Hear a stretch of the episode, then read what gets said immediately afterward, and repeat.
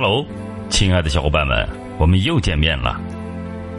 今天呢，咱们要讲的故事是奥特兄弟蓄意谋杀雷欧吗？咱们深度解读一下奥特曼内部的各种矛盾。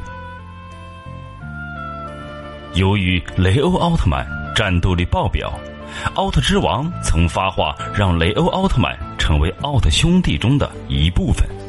但事实上，每当奥特兄弟遇上处理不了的麻烦时，却从未喊过雷欧帮忙。抱团抗敌总是初代和艾斯、杰克等奥特曼。作为紧随赛文出场的雷欧，为何始终融入不了奥特兄弟这个团队呢？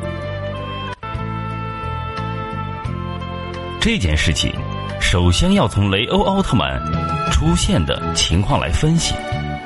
在第一集中，赛文被马格玛星人召唤出的孪生怪兽给秒杀，腿都给打折了，疼的是哇哇大叫啊！而此时的赛文并没有发挥他神奇的技能——奥特闪光、奥特签名。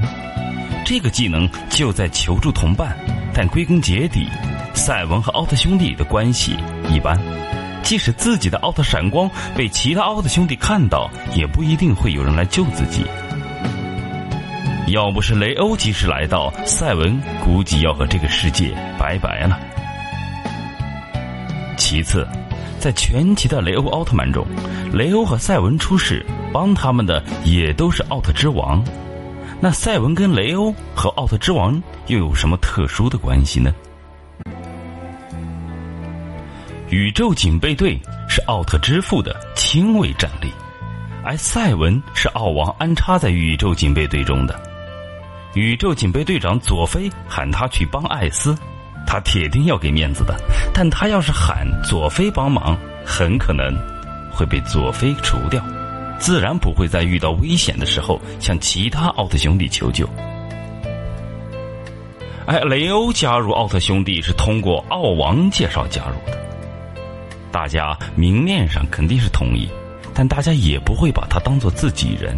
毕竟，奥特兄弟们属于奥父一派，和奥王一派不是穿一条裤子。甚至说，他们会想方设法的除掉雷欧和赛文。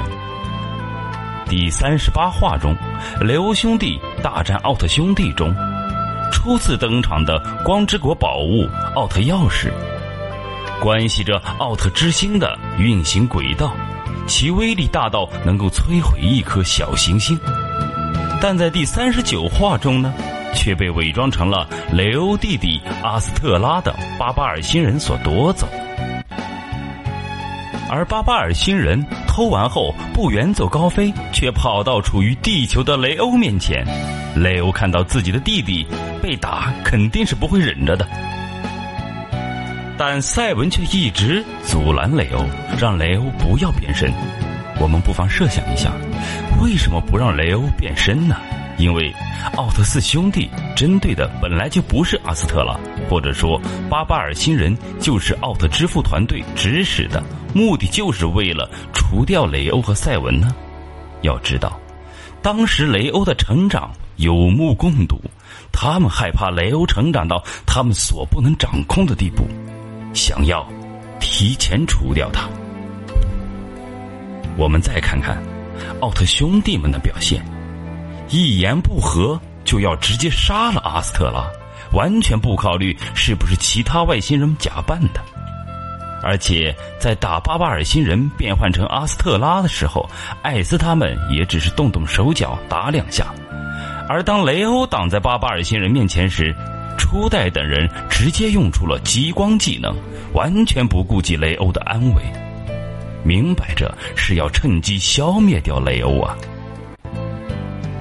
到时候再说是雷欧与阿斯特拉串通一气，密谋颠覆光之国，他们不仅不会受到任何的惩罚，反而还会得到嘉奖，再刷一波战绩，同时还可以打压赛文以及奥王的地位。